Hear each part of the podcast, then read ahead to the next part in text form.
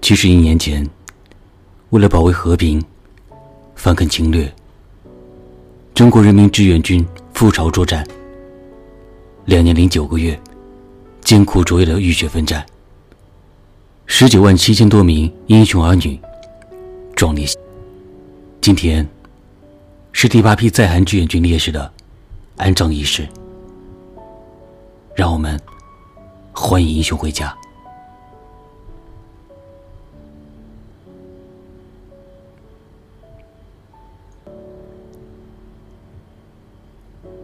七十多年前，在轰轰烈烈的抗美援朝战争中，发生了许多可歌可泣的英雄事迹。今天，就让我为你分享其中一位英雄的故事。他叫邱少云，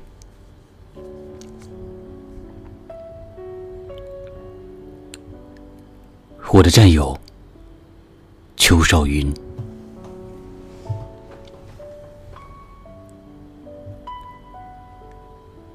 敌人控制了三九幺高地，像一颗毒牙，吸入我军的阵地。我们志愿军准备在黄昏时分发动突然袭击，拔掉这颗毒牙，把战线往南推进。那一天，天还没有亮，我们连悄悄地摸进三九幺高地下面的山坳。潜伏在一条比较隐秘的山沟里，太阳渐渐爬上山头。我发现前面六十多米的地方就是敌人的前沿阵地，不但可以看见铁丝网和胸墙，还可以看见地堡和火力点，甚至连敌人讲话都听得见。敌人居高临下，当然更容易看见我们。我们趴在地上，必须纹丝不动。咳嗽一声，或者蜷一下腿，都可能被敌人发觉。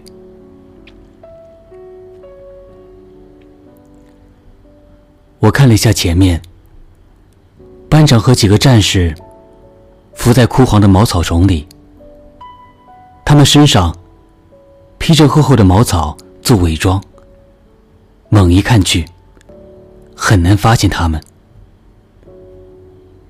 我又看了看伏在我身边不远的邱少云，他也全身伪装，隐蔽的更好。相隔那么近，我几乎找不到他。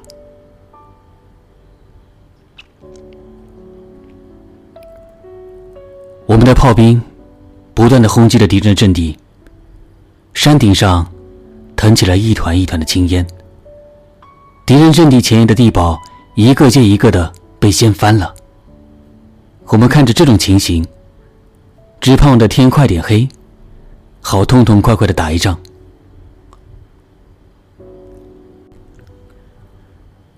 中午的时候，敌人突然打起炮来，炮弹一排又一排的。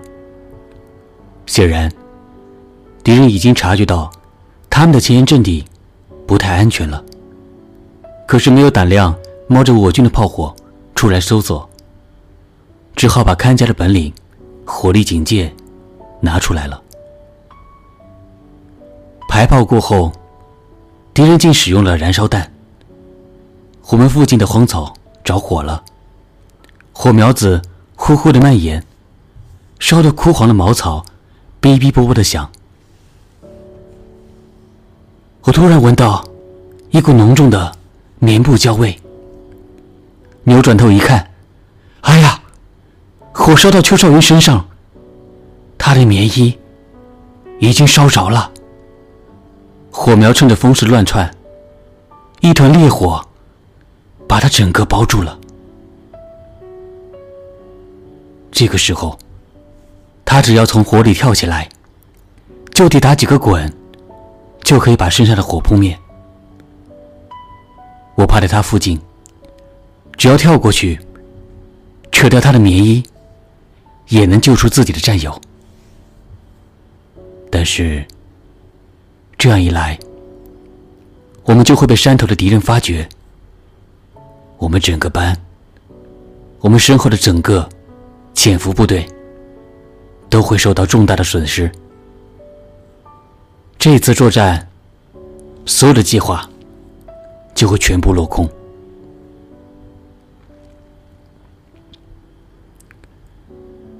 这怎么受得了呀？我担心这个年纪的战士会突然跳起来，或者突然叫起来。我不敢朝他那看，不忍眼巴巴的看着我的战友活活的烧死。但是我忍不住不看，我期望着出现什么样的奇迹，火突然间熄灭了。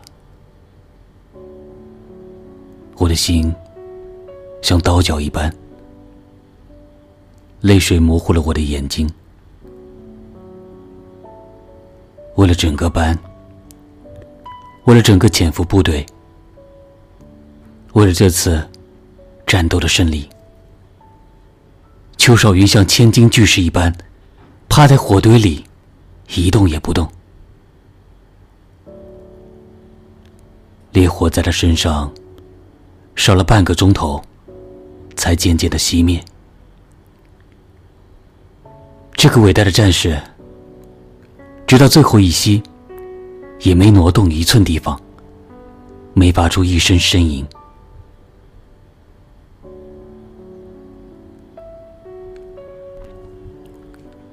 黄昏时分，满山遍野的响起了激动人心的口号：“为邱少云同志报仇！”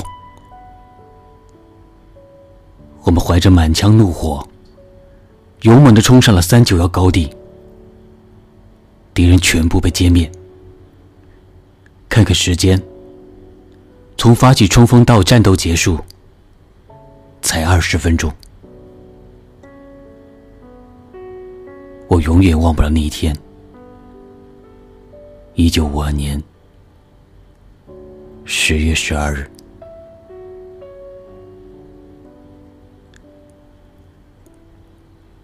邱少云，四川省营山县人。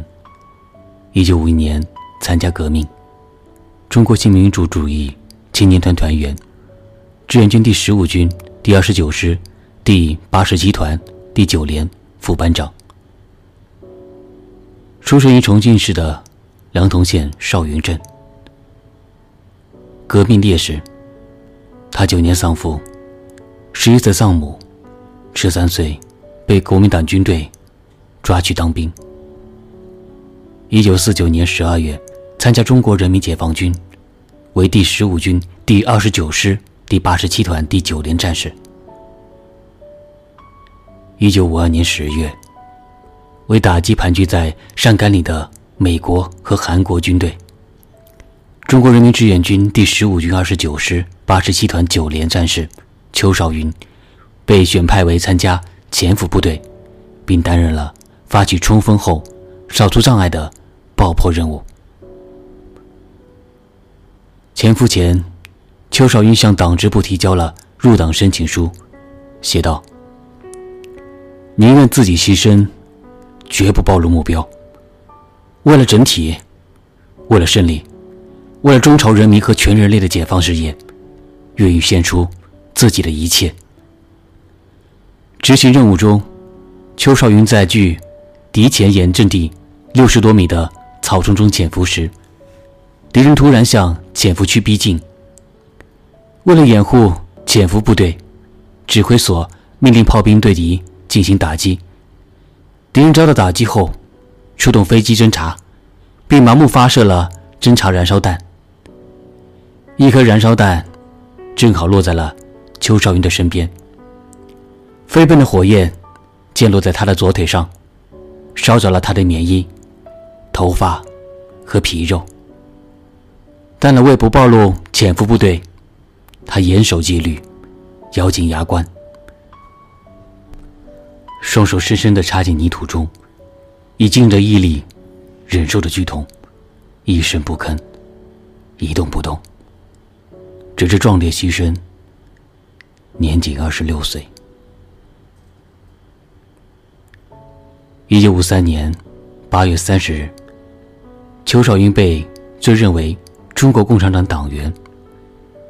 一九五三年六月二十五日，朝鲜民主主义共和国最高人民会议常委委员授予他朝鲜民主主义人民共和国英雄称号和金星奖章、一级国旗勋章。